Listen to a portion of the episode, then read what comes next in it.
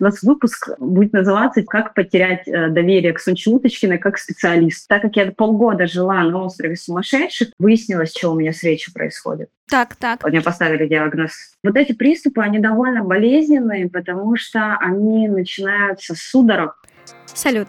Мы часто справлялись со своим дерьмом в одиночку, но иногда хочется просто Алло. Алло, поддержка? Алло, поддержка. Алло, поддержка. алло, поддержка. Это подкаст о ментальном здоровье, где мы делимся неприглядными подробностями и историями, которые обычно слышат только самые близкие друзья. Я Оля, психологиня, заслуженная артистка театра одного актера и предводительница тревожных сырков. И со мной чудесные булочки. Я Тамара, заучка-недоучка, удачливая неудачница и кошка-жена. Сегодня у нас в гостях чудесная Сонча Уточкина. Привет, расскажешь про себя? Привет. А, Я думала насчет какого-то смешного названия для себя. Я придумала только Tyrant the Creator. Типа как Tyler the Creator, только уставший Tyler the Creator. Ну что я такое? Сейчас э, я одна из креативной группировки ВУК, в которой мы заговорим, креативный консультант, писательница, инфлюенсер зачем-то. Вот, вот, вот так бы я записала. Инфлюенсер зачем-то. Со стороны всегда может показаться, что быть руководителем, быть создателем или иметь свое дело это что-то супер веселое. Вы просто берете там деньги из кассы и сидите Ага. целыми днями на резорте. Как это выглядит изнутри? Как будто ты воспитательница. В креативной работе есть очень большой эмоциональный фактор. Это создание эмоционального фактора безопасности среды. Она лежит на мне. У нас сейчас есть легкая иерархия, потому что я инициатор и потому что я набила татуировку с названием агентства, и потому что сейчас на мой медийный капитал, на мою ответственность приходят клиенты. Мы распределяем клиентов по способностям консультантов, наших участников группировки, а, но финальное слово, там, финальная редактура остается за мной. Это делается только для экономии сил и для их подстраховки. Вот, и там то, что касается условных моих обязанностей, как выглядит это дело, у нас есть общие брифы, на которых мы там разбираем заявки, например. И на этих заявках мы сразу делаем какую-то аналитику клиента. и Я говорю, вот с этим надо разговаривать вот так, так-то, так-то, так-то. Я даю Мгм. какой-то первый пласт. Вторые штуки — это когда я им устраиваю лекции, иногда заново мы там проходим, составляем памятки и так далее. Третья вещь, я веду переговоры с клиентами насчет коллаб и прочее. Вот, например, у нас вот вышел прекрасный кейс синхронизации. Блин, на своем отпуске я придумала, как спасти проект, и у меня вот ручки трясутся, и мне, типа, написать моим ребятам, я такая, мы ждем 8 числа, потом расскажем. То есть, вот, например, вот такая ситуация, вот как, как выглядит бизнес изнутри. Синхронизация заказывает рекламу, и у меня еще есть потрясающий ассистент Танечка, из-за которого я еще жива. Я говорю, Таня, а передай им вообще-то, что там у нас ребята могут быть легко выступить спикерами, закинем эту мысль. И они там отвечают, ой, спасибо за предложение, мы не, не делаем сейчас новые курсы, там, возможно, типа, ну, короче, вот это вариант, возможно, возможно. Я делаю рекламе синхронизацию, и они пишут, восторг, восторг, нам все так нравится, мы вернемся к вам за спикерами. Это была моя, кстати, первая рекламная интеграция. Я раньше принципиально не брала рекламу, сейчас я типа беру только то, что мне нравится. Очень понимаем. Мы тоже дружим с синхронизацией. У ребят до 5 декабря черная пятница, а для наших слушателей действует скидка до 65% по промокоду «Поддержка». Текст промокода и ссылочки будет в описании. Также я собрала там три курса, которые считаю must для всех. Слушайте, развивайтесь, эволюционируйте вместе с синхро и становитесь земноводными. Раз мы уже начали про твое влияние на других людей, я чувствую себя дудем немножко сегодня, потому что Э, я... Сколько ты зарабатываешь? Ну, конечно, да, я сижу с таким видом, и у всех вопрос, сколько ты зарабатываешь. Я, да, я изучила твои социальные сети, мне очень откликнулся твой пост про, в принципе, ситуацию, которая произошла, насколько я понимаю, с твоим работодателем. Да, да, да. И там была такая фраза «предыдущее поколение пытается сохранить вот эту хищную среду, которая стоит на трех Мгм. столпах. а, на мифе о жестокости, конкурентности и рабочей жертвенности. Расскажи про это подробнее. Так, ну вот тут, конечно, такой сразу вопрос издалека надо идти, потому что у нас есть ключевой термин, вы, наверное, о нем слышали, это тихое увольнение. Он сейчас mm-hmm. стал дико популярен. С чем я сталкиваюсь в комментариях и прочее, вот этот миф о жестокой среде, я помню, как мне бабушка говорила, не будь режиссером, это мужская профессия, тебя все используют, с тобой только переспят и прочее. Так как не было медиа у поколения старше, они mm-hmm. привыкли, что работает только связи, работает только жестокость и работает только, если ты вкалываешься, вкалываешься, вот именно вкалываешься в рабочий процесс, вот именно так, если ты умираешь на работе и прочее. Я это называю какая-то там некая забота о реальности, и я понимаю, что вот эти люди, они делают все, чтобы свой мирок, вот этот хищный, немного сохранить чтобы хоть немножко почувствовать себя актуальным, и они боятся там не только молодых ребят, у которых там что-то получается, они боятся ТикТока, они боятся таблера, они боятся нового кино, они видят, что сейчас э, обстановка, ну, креативная экономика стала совершенно другой. Вот, и поэтому им очень хочется подбадривать вот этот миф, в нем существовать, просто чтобы защитить э, свою какую-то ценность. И я думаю, что многие с этим сталкиваются вообще в рабочем состоянии. Сейчас для меня это кажется уже каким-то пережитком, как будто бы этого уже не существует. И поэтому, когда ты сказала, что именно в креативной среде с тобой это случилось, я была очень удивлена. Я была как удивлена, вы не представляете. Есть несколько проблем там, в креативных индустриях. Есть там, конечно, какие-то гендиры, которые хотят просто нажиться на молодых умах, или они хотят показать, насколько они главные, насколько они важные. Там ситуация, которая со мной произошла, мне как бы повезло, что я фрилансер в первую очередь. Uh-huh. У меня было там две стабильные работы за последние два года, но при этом у меня там мог сохраниться фриланс. И вот эта иерархическая структура э, в креативной индустрии некого там большого директора, да, там, предположим, оказалось, что она совершенно не работает. Потому что если вы делаете продукт, ну вот там сейчас мой любимый пример, у нас был арабский сериал про девочек-подростков. Mm-hmm. Это должно было быть такое комфорт-шоу, Сейчас большая тенденция на комфорт-шоу. Нам нанимают адвайзера за кучу денег, которому 60 лет, и он француз, и он комментирует жизнь девочек-подростков. И ты такой, типа, почему? 60-летний француз мне рассказывает, как живут, о чем переживают и как думают 14-летние девочки в Абу-Даби. И из-за того, что как бы любой креативный проект должны быть разные точки зрения, когда у тебя есть четкая иерархическая структура, и в этой иерархии не заказчик, не аудитория, не потребитель, у тебя происходит очень сильно креативное искажение. И при этом, если там говорить про эмоциональное выгорание, особенно там в креативной среде, ты в какой-то момент начинаешь сдаваться. Возвращаясь к тому, с чего мы начали, мне еще очень откликнулась твоя формулировка о том, что ты сейчас восстанавливаешься после четырех месяцев газлайтинга и не очень уверена даже, какой вилкой выколот глаз. Расскажешь ну, вообще, да. в связи с чем это произошло? Столовая, десертная, что тебе ближе? Ты по количеству зубчиков ориентируешься? что да, что подойдет для выколания глаз. Так как я полгода жила на острове сумасшедших, это остров Панган, как известно, всем наркоманам дали остров Панган на работе был человек, который, ну, был он и остался, который очень сильно прям газлайтил. Особенно это сложно, когда это касается твоих профессиональных навыков, потому что, ну, ситуация произошла такая. Один день меня называют великолепным умом, которого спасли из России. Как только я уволилась, мне говорят, что я амбициозная посредственность. Меня выставляют э, перед другими людьми. И там газлайтинг заключался там на нескольких уровнях. Мне вот кажется, это вот то, что как раз вашим слушателям может помочь.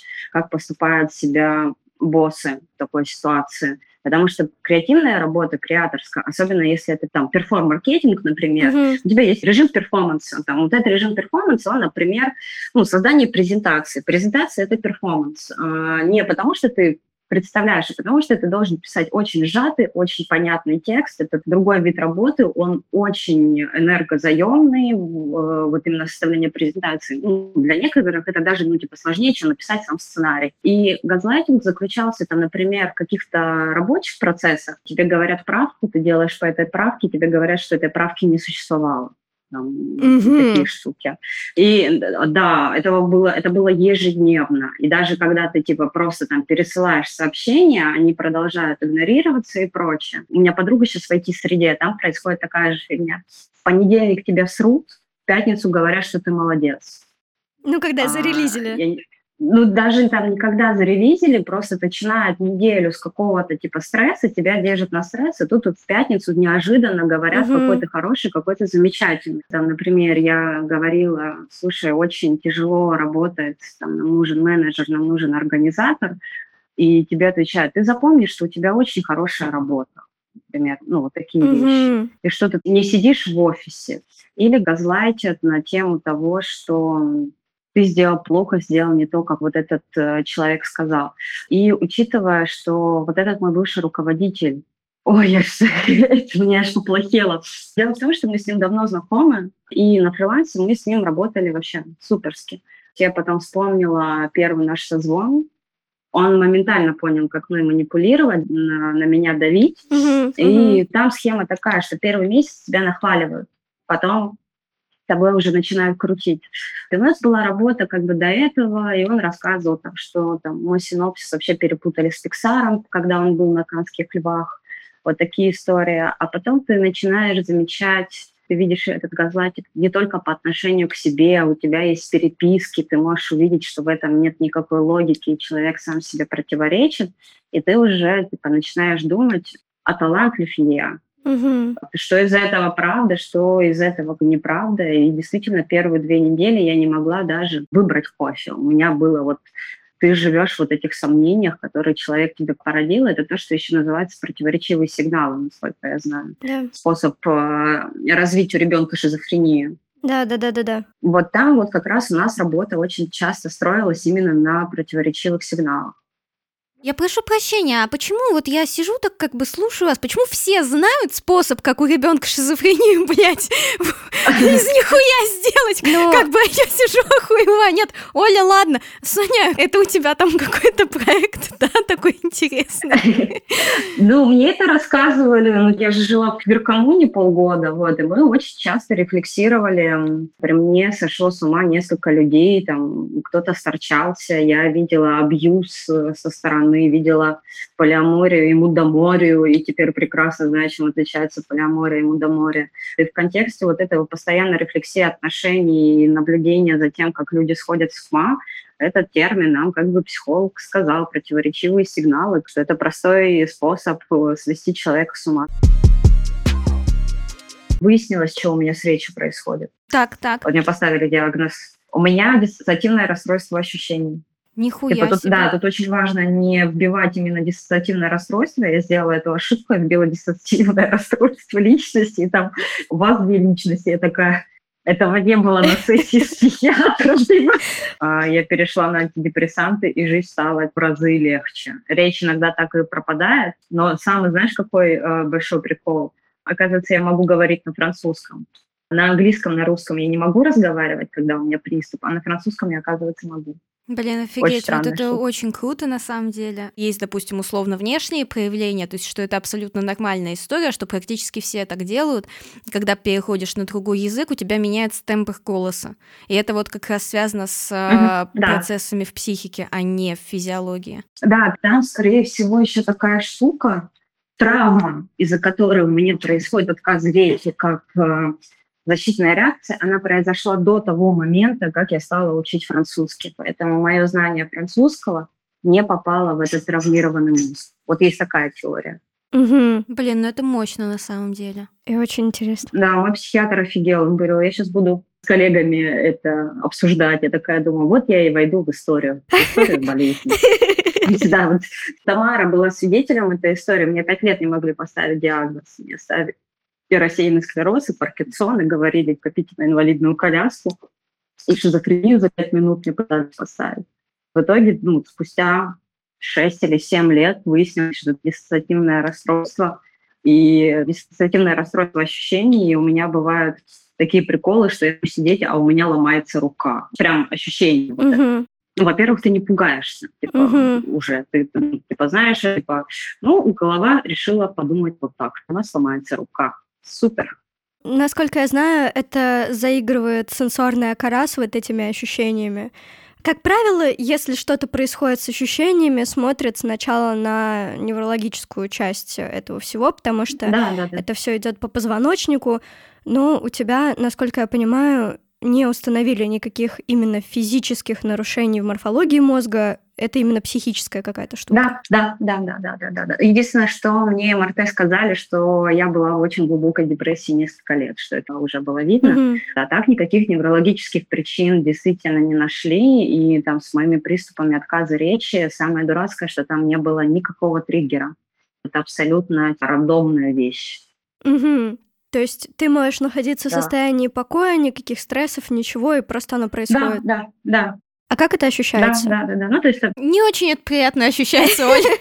Самое, на самом деле, сложное, я очень прошу прощения, что отвечаю я, а не Соня, но я хочу сказать, как человек, который рядом находился, и которому Соня жаловалась, что самое ужасное это то, что... Ну, то есть, ладно, там все ужасное, как бы не будем выделять что-то одно, но есть еще проблема того, что вот ты понимаешь, что так, ну, у меня отключилась речь, окей, как бы сейчас мы немножко подождем, надо как-то там на пальцах показать человеку, который рядом со мной, что там там надо там сходить у кого-то спросить и так далее. А все вокруг думают, что у тебя что-то случилось, что это на нервной почве, начинают тебя успокаивать и так далее. Потому что я помню очень хорошо, что вот этот случай был, когда мы были как раз-таки в институте, и даже я инстинктивно бросилась э, Соня, говорит, типа, так, все нормально, все хорошо, не волнуйся, сейчас мы с тобой потихоньку узнаем, что надо сделать. Что ты хочешь мне сказать, чтобы я пошла и что-то там у препода спросила? Ну еще, да, там еще есть прикол, что я, оказывается, могу произносить ровно три слова, слова на русском, это сука, блядь, и нахуй.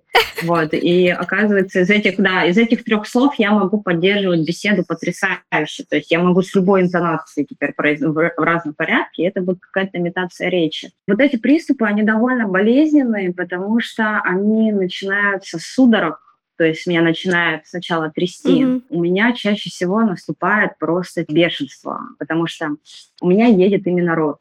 То есть, когда у меня этот приступ отпускает, я могу шепотом разговаривать без голосовых связок, но только как подключаю звук, у меня начинает вот так вот очень сильно дергать.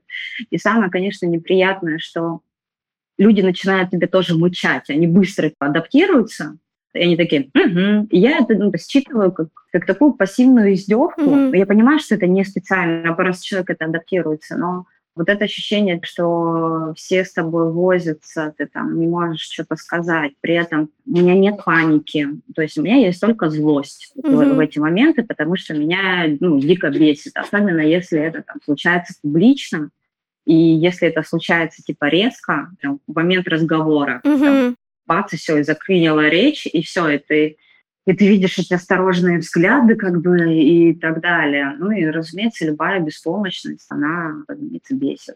Ну, я думаю, я понимаю, особенно как человек, который сталкивался с паническими атаками на людях, ты чувствуешь, как будто бы тебя немножко инвалидизируют, при этом, ну, я понимаю, что люди просто mm-hmm. хотят позаботиться, и это нормально, но в моменте да, да. чувствуешь себя, что как будто что-то не так с тобой.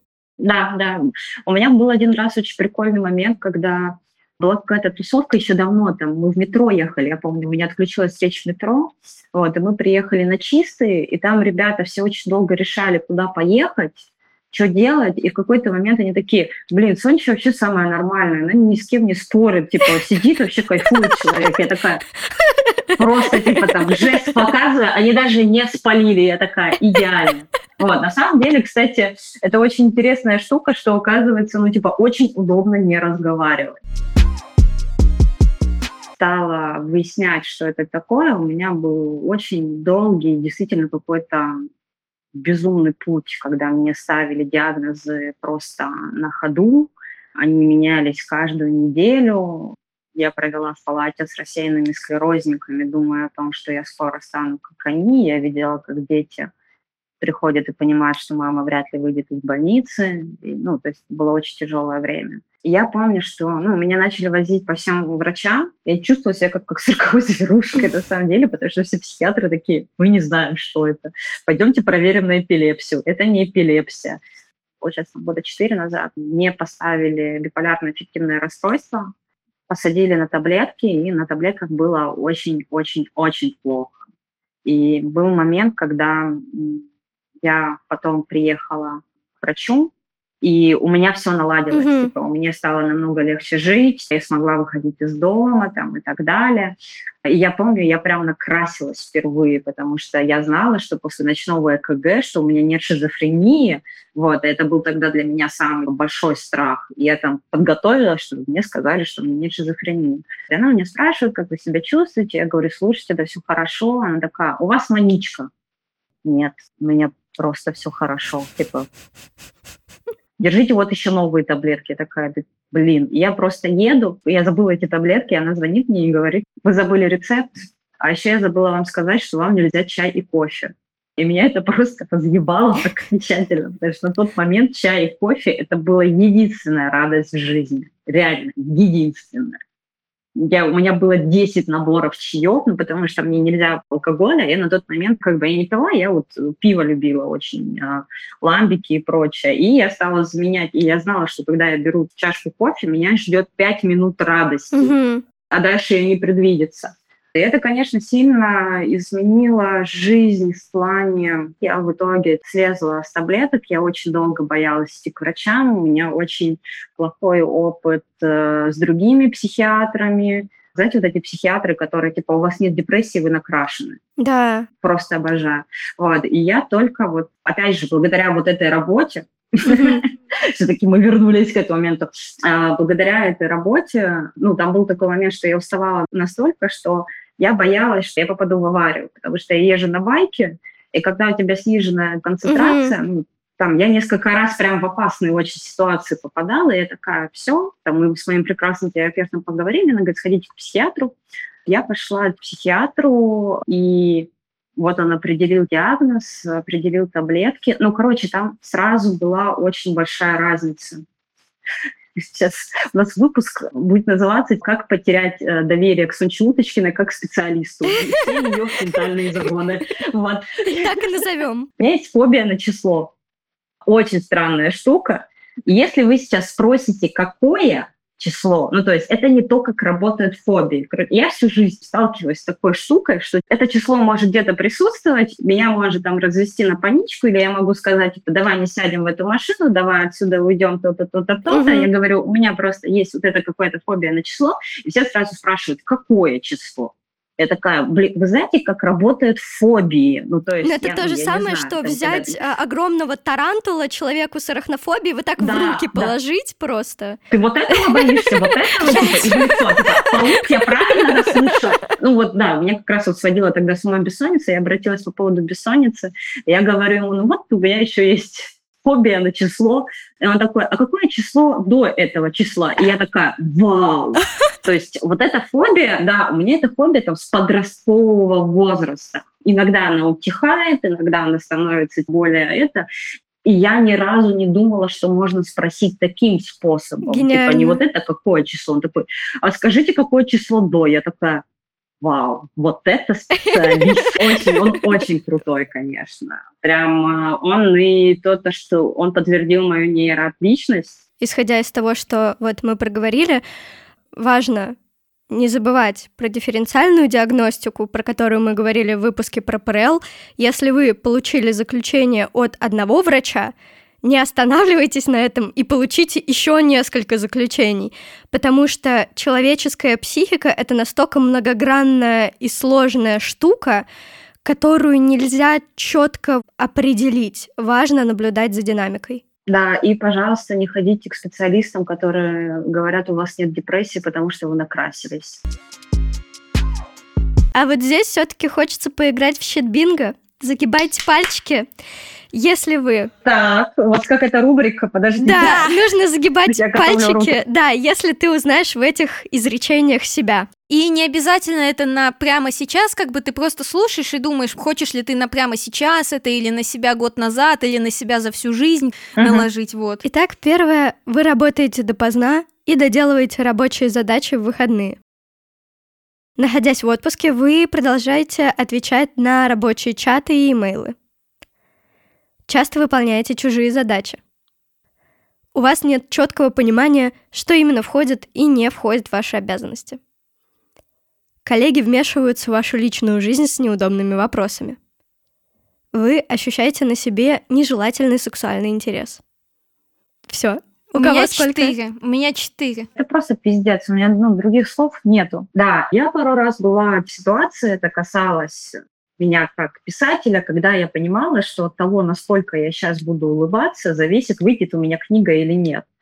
Реально, была такая ситуация. Но мне повезло, что я открытая сексуалка. Угу. В тот момент у меня был, по-моему, коммент в Берзине, и как раз у меня были выходы книги, и то, что я публичная сексуалка, мне вот в этом плане помогало. И это очень тупо, что многие говорят, что это нормально. Я понимаю, что у нас у всех внутри девочек есть вот этот внутренний адвокат.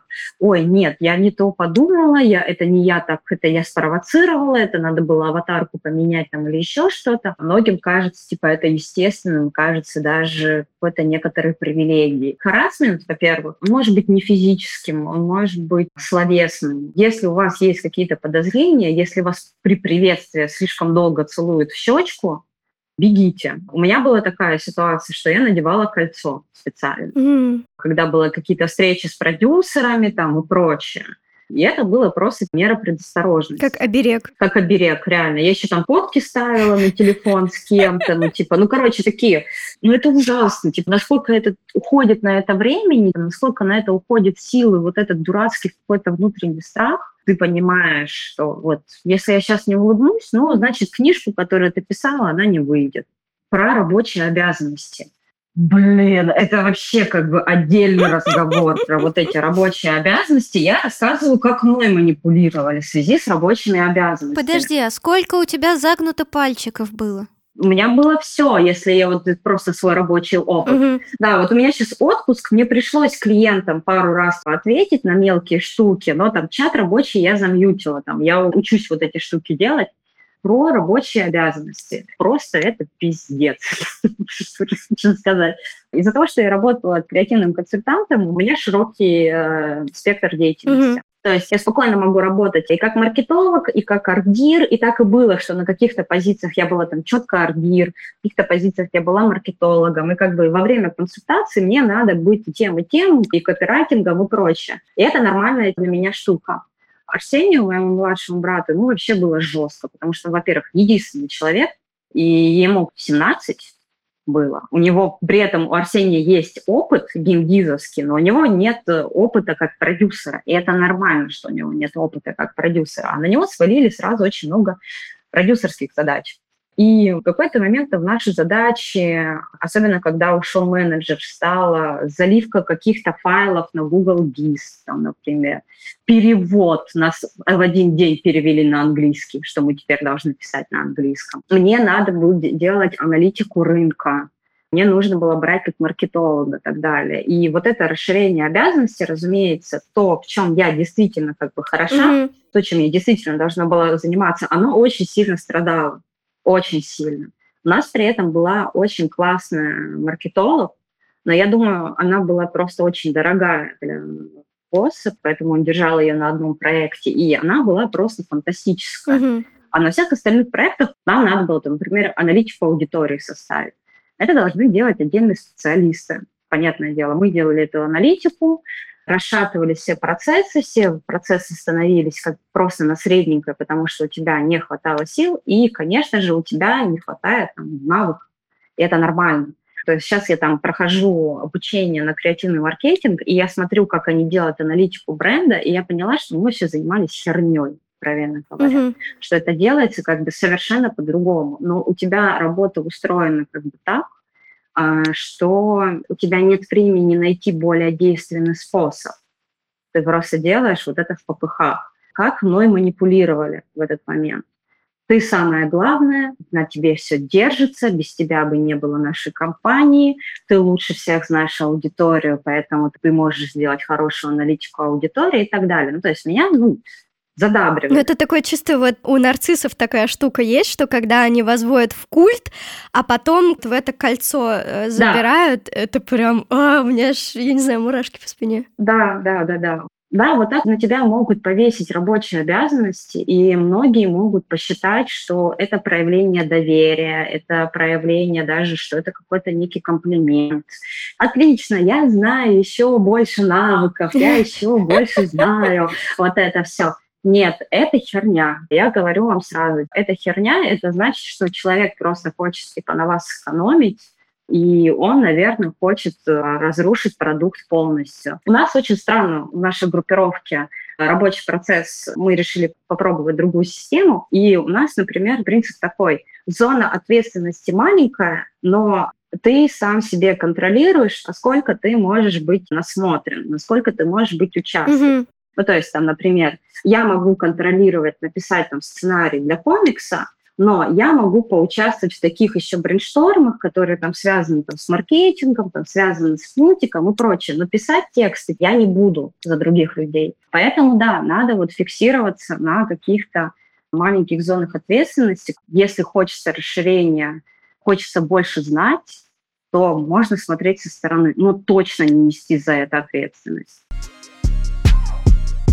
Соня, вот что бы ты могла порекомендовать, например, молодым ребятам, которые сейчас только-только начинают свою карьеру? Мне кажется, что просто первые шаги в карьере ты там по-любому э, будешь ложать. Ну, то есть ложать там, ты можешь быть там в профессиональном плане, в эмоциональном плане. Ну, то, что я могу посоветовать. Если вы работаете на корпорацию, делайте ебаный минимум, простите меня. Это корпорация. Угу. Не старайтесь. Вторая штука вам очень нужно в первую очередь отрефлексировать насчет значимости себя и значимости работы. Потому что я понимаю, ты когда первый раз выходишь на какой-то карьерный путь. Вот знаете, у всех есть вот эта стадия, когда, я называю вот это Vauxhall Street, есть вот такая стадия у людей, когда они только впервые начинают заниматься делом, например, маркетингом, и они такие, маркетинг, он на самом деле повсюду я знаю вот все твои ментальные искажения там, и так далее. А вот эта стадия волчонок с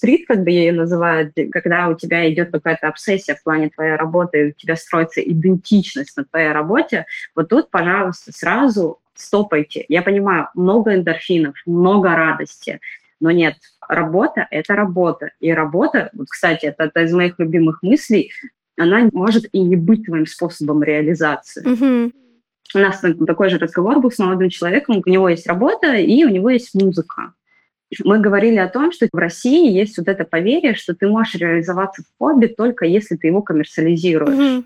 Если ты, например, блогер, и ты начал монетизировать свой блог, то значит в хобби ты реализовался. А если ты его не смонетизировал, то ты не реализовался. Вот это бы я советовала всем запомнить.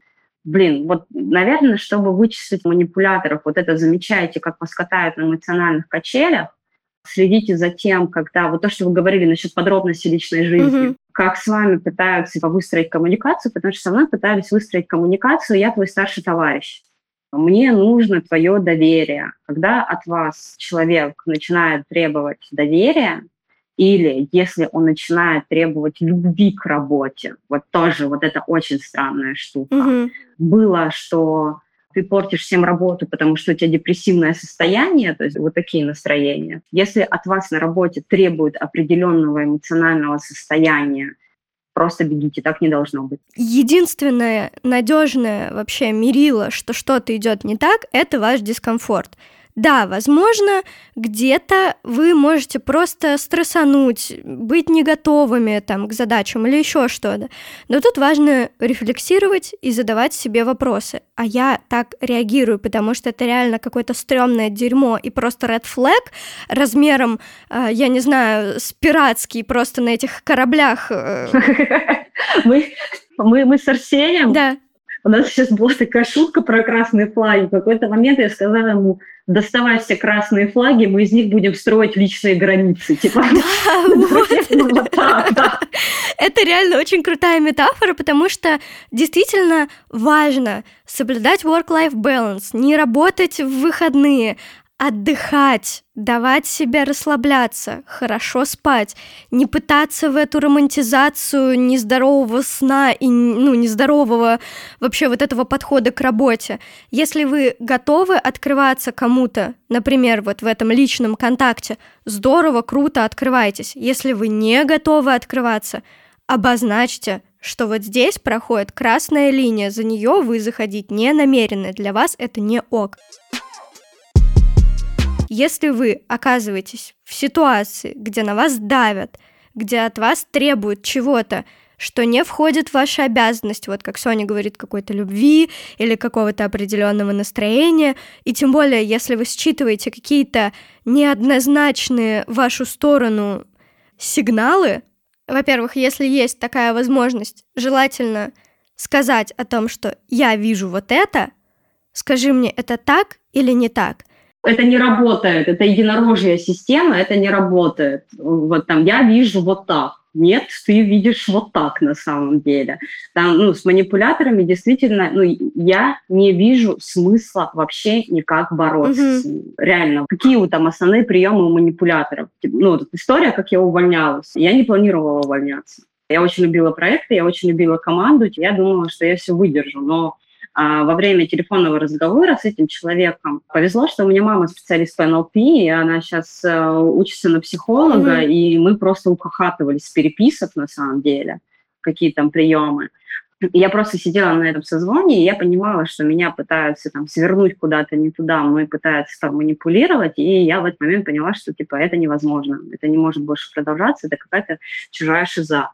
Короче, способов манипуляции. Первое Никогда нельзя выдавать свои точки, каким манипулировать. В моем случае это была команда. Я очень часто говорила, вот какую классную команду я подобрала, какая у меня классная команда и так далее. И именно поэтому а, на этом созвоне мне задавали вопрос, я ошибся в тебе или ты ошиблась в команде. Mm-hmm. И человек прекрасно знал, что я не признаю я говорю, нет, мы ошиблись, что у нас нету менеджера. Он такой, нет, послушай. Еще такой же способ – это, а как ты чувствуешь? Вот этот вопрос. Это вот тоже красный флаг. А как ты чувствуешь, и то-то, то-то, то-то. Перебивание. Вот это самое главное. Обращайте внимание несколько вещей. Как вам задают вопрос? Это вот одна из самых простых техник манипуляции, когда ты создаешь иллюзию выбора. Mm-hmm. И ты задаешь и повторяешь какие-то варианты, а если человек дает какой-то третий вариант, он такой, нет-нет-нет, вопрос был вот таким. Вопрос вот это как ты чувствуешь, когда тебя перебивают, и уходит на какую-то другую тему, вот за этим нужно прямо следить очень сильно. Другую девочку, Ардира наша, потом, как выяснилось, она уволилась, ее начали поносить, и только когда я уволилась, я узнала, что ее пытались вернуть. Ее пытались вернуть через «ты развалила весь отдел», давай мы все забудем. Короче, через ответственность. Вот ее болевая точка. Ответственность. И через нее там начинают крутить. Поэтому смотрите по своей речи, на что вы уделяете внимание. Например, если вы говорите, я так много работаю, я всегда типа работаю больше, чем положено, то вами, скорее всего, будут манипулировать. Ты проделал такую тяжелую работу, ты так много работал, и ты хочешь уйти сейчас, ты хочешь завалить и все, чтобы это пропало. Поэтому тут прям все на бумажке выпишите и напомните себе, как вы себя хвалите, на чем вы делаете акцент, когда работаете с руководителями. Это как раз те точки, которыми вами будут манипулировать. И уходить, если начинается какое-то невнятное дерьмо. Я привилегированная, я это знаю. Я знаю, что я привилегированная, и у меня была возможность уйти. Угу. Не у всех есть такая возможность уйти. И у меня там, например, есть э, подруга, она работала в Glory Jeans, она старше меня, она работала в корпорации, она проработала там 8 лет, и она мне в какой-то момент сказала, говорит, в какой-то момент я начала чувствовать себя аватаром. Говорит, я просто надевала абсолютно другую личность и шла на работу. А после того, как я уходила с работы, я совершенно не думала о работе. У нее действительно это получилось, и это здорово. Она смогла эмоционально отключиться от работы, она смогла быть функциональной, несмотря на все остальное. Я лично уволилась, потому что я понимала, что если я проведу в этой шизе еще несколько дней, я никогда не вернусь к креативу. А, еще классно по собесам ходить. Это то, что айтишники делают.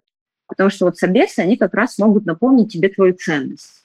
Если ты работаешь на работе, где тебя постоянно обесценивают, иди на собесы, что тебе там говорили какой то хороший, чтобы это тебе дало каких-то ментальных сил. Если нет возможности уйти и нет даже возможности ходить по собесам, значит, включайте вот этот режим аватара, включайте вот эту корпоративную игру и выжимайте столько денег, сколько можно из дурацких корпораций. Они выживают у тебя лучшие годы, я считаю, это типа равноценный обмен. А вот мы как раз говорили о том, как выстроить креативную команду, чтобы никто не сдох. Вот расскажи об этом подробнее. О, да, Так, ну, я первое, что скажу. У меня есть опыт а, брейнштормов, когда меня заказывают на брейншторм. Меня заказывают. Вот. А, ну, такие штуки. У меня есть опыт как э, тимлида, нарративщиков, и вот сейчас у меня опыт э, нашей вот именно креативной группировки ВУХ, которые пробуют э, другую систему без иерархии, Веган Кафе Фрик, назовем это так. Понятное дело, что до этого я в рамках там, нашей корпорации, в рамках моего отдела тоже вот пыталась. Насчет креативных команд. Первое и самое сложное – это тайминги. Я сейчас объясню. У тебя есть несколько стадий написания работы. Там. Известно, что сценарий не пишется, а переписывается. На один сценарий может уйти 20 черновиков драфтов. Это марафон, это долгий марафон. И тут очень важно выстраивать работу креаторов так, чтобы у них были перерывы между проектами, чтобы они могли смотреть свежим взглядом. Вторая штука. Креаторская работа, в чем э, сложность? Это эмоциональная работа, очень эмоциональная работа. Потому что это работа, которой ты можешь оценить, хорошая она или плохая, только по количеству эмоций, которые ты вызвал там, у клиента или у самого себя, или у аудитории. То есть я могу понять, что консультация прошла хорошо, только глядя на клиента. Консультация – это вообще перформанс-работа. Это ты проводишь часовую консультацию, ты выжатый как лимон абсолютно.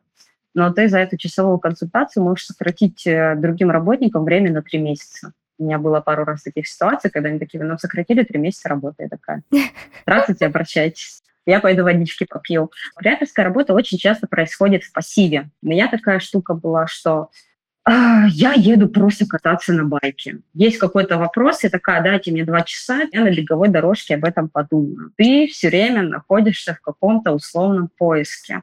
Третья штука – это собирание референсов.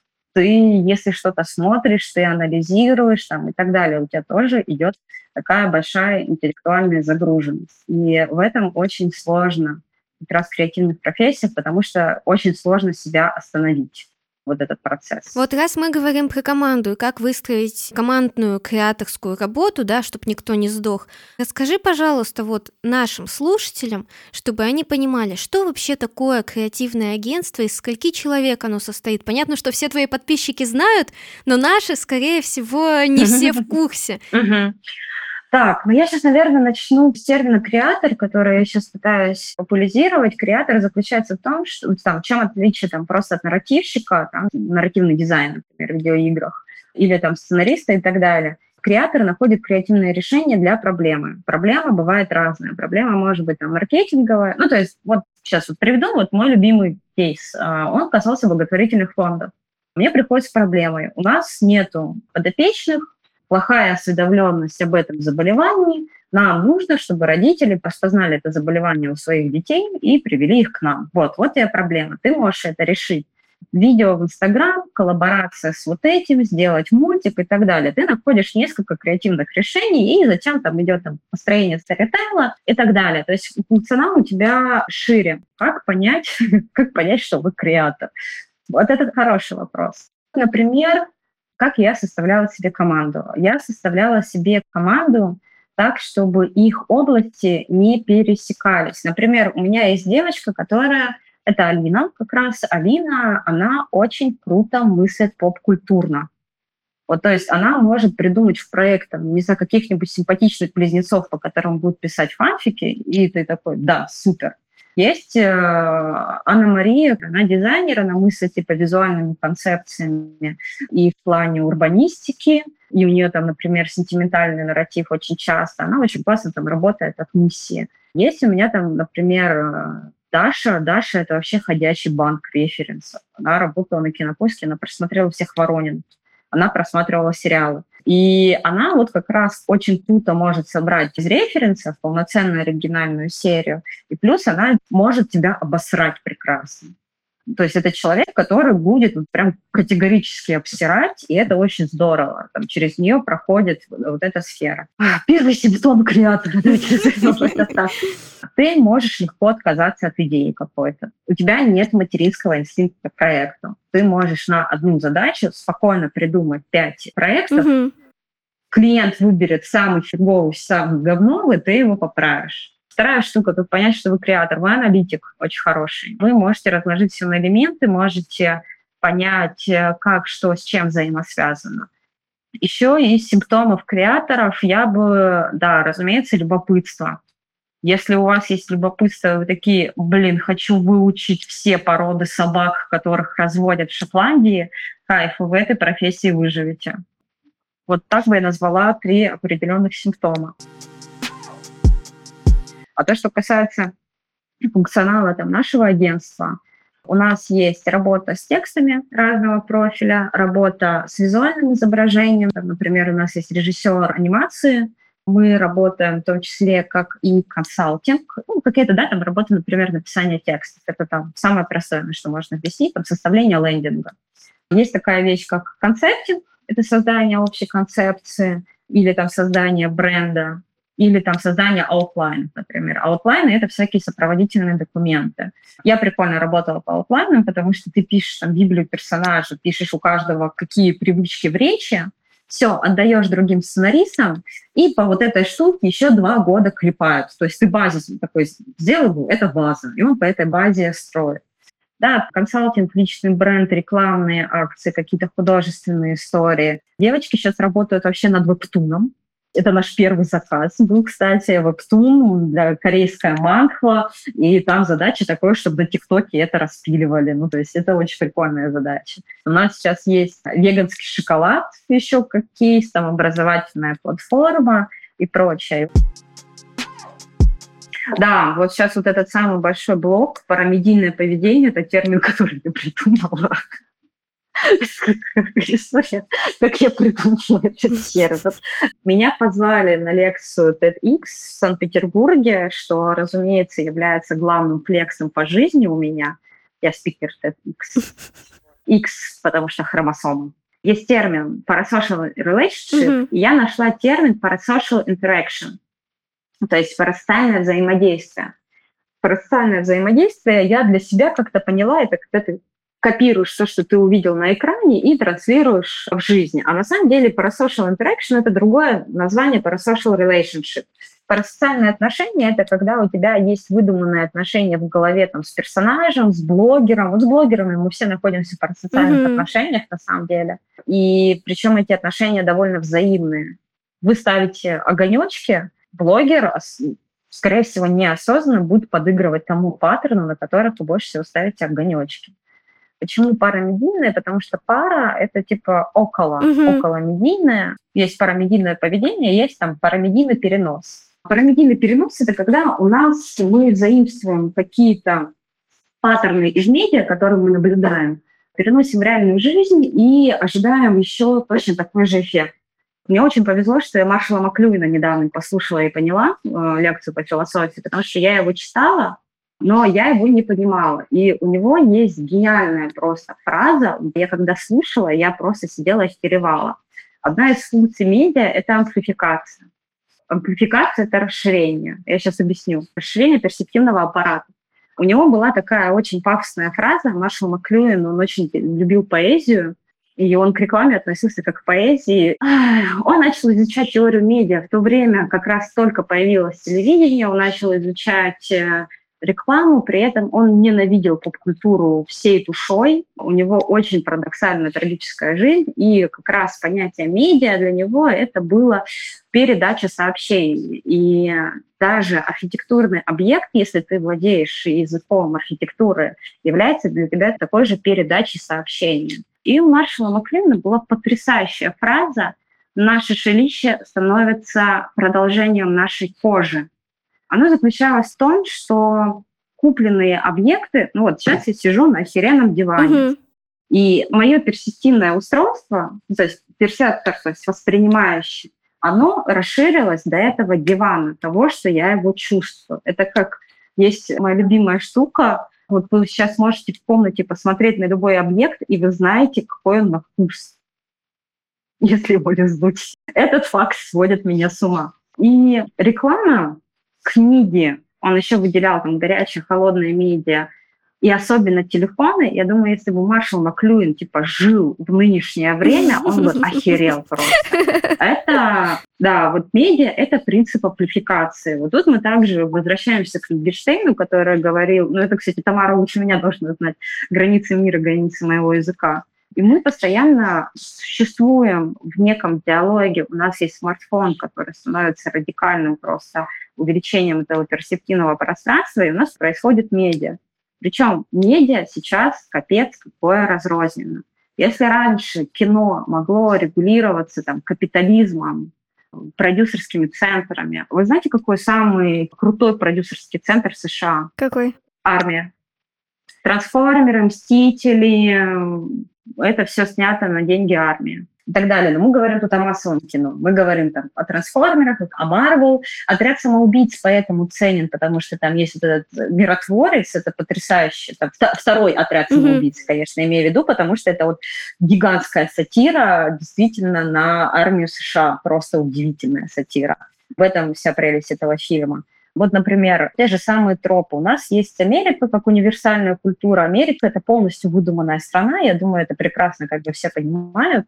Очень классно. У них круто сделана пропаганда. Офигенно сделана пропаганда на всех уровнях. И вот возвращаясь к этой концепции третьего родителя, я вот тоже человек, которого воспитали фильмы, к сожалению, и мультики. И, видимо, я решила отомстить и сделать свое, чтобы всем разрушить жизни какая заключается в том, что мы э, изначально входим в контакт э, с медиа-средой, особенно дети сейчас, и у нас есть там другой паттерн поведения, другое некое существо, которое на нас очень сильно влияет и постоянно находится с нами в диалоге, и особенно это касается алгоритмов и стриминговых сервисов. И это какой-то бесконечный миф о нарциссе, и я напоминаю, что нарцисс влюблен не в самого себя, а в свое отражение, и эти алгоритмы, они постоянно моделируют э, наше отражение.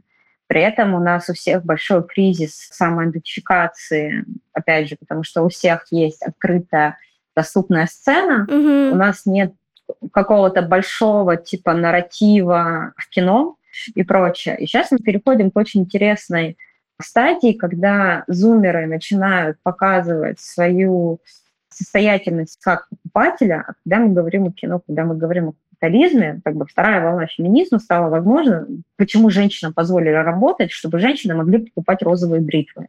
И вот сейчас зумеры входят в состояние покупателей, mm-hmm. И рынок очень быстро модифицируется под них, в том числе и медиарынок. То есть какие-то экологические аспекты, там бум анимации, например, сейчас там происходит. Там, ну, с анимацией там очень, очень тяжелый разговор. И при этом у нас еще есть постоянно транслируемый Инстаграм. И вот очень интересно, потому что в России Инстаграм запрещен, я напоминаю, и Россия участвует э, в дискурсе социальных сетях, которые в любом случае будет вызывать негативную реакцию, что бы ты ни сделал. Так далее. Медиа вот э, является у нас мерилом, что хорошо, что плохо, что стильно, что не стильно. В общем, концепция, то, что медиа является нашим третьим родителем, на что очень важно обратить внимание. Большинство тропов, сюжетных ходов, э, построения персонажей делаются из, опять же, капиталистической какой-то штуки, да, угу там Manic Pixie Dream Girl, такая же история, оно делается из маркетинговых соображений, и оно делается, разумеется, для конфликта. Важно помнить, что мы, вот мне понравилась финальная мысль этого видео, которое вы делали, что мы живем в разной символической системе. И то, что показано да. на экране, да, мы можем это впитывать, пока мы маленькие, но когда мы уже выросли, нам важно рефлексировать, задавать себе вопросы, насколько это uh-huh. применимо в том мире, в котором я живу, насколько это откликается мне, кто я в первую очередь, и можно ли вообще uh-huh. это все использовать вот так. Что хочется сказать напоследок, Сонь? Ой, блин, было так много тем сказано. А, очень это широкий, мне кажется, у нас получился такой выпуск. Я хочу сказать главный итог, что ваша менталочка — это ваш инструмент, ваш навык, и это то, как вы воспринимаете мир. И нервная система у вас одна, работа у вас не одна. Берегите в первую очередь свою нервную систему, потому что она вам даст очень много. Я как человек, который полгода провел в эмоциональном выгорании и буквально не мог дышать, вот реально была такая проблема, и однажды у меня там отключилась рука, просто я настолько устала. Щадите свое ментальное здоровье, оно очень вам нужно. Тамар. Мой вывод на сегодня такой романтизировать и или идеализировать что-либо, что вы увидели у другого человека, или где-то в медиа, в кино, в книжке и так далее, это сомнительная затея.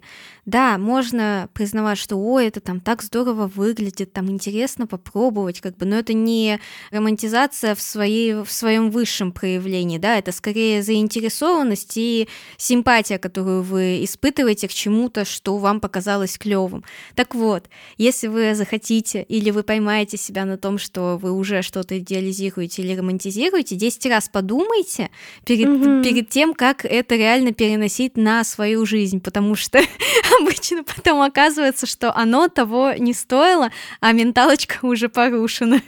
Ходите к специалистам, отдыхайте, отслеживайте свое состояние, отказывайтесь от этого юношеского максимализма и действительно, как Тамара говорит, романтизации того, что вы не спали несколько суток для того, чтобы с горящими жопами там допиливать какой-то контент или дедлайн, будьте бережны к себе и окружающим. Подписывайтесь на наши социальные сети, чтобы не пропустить анонс, и на соцсети Сончи. Записывайтесь на консультации. И до скорых встреч. Всех чмок в пупок.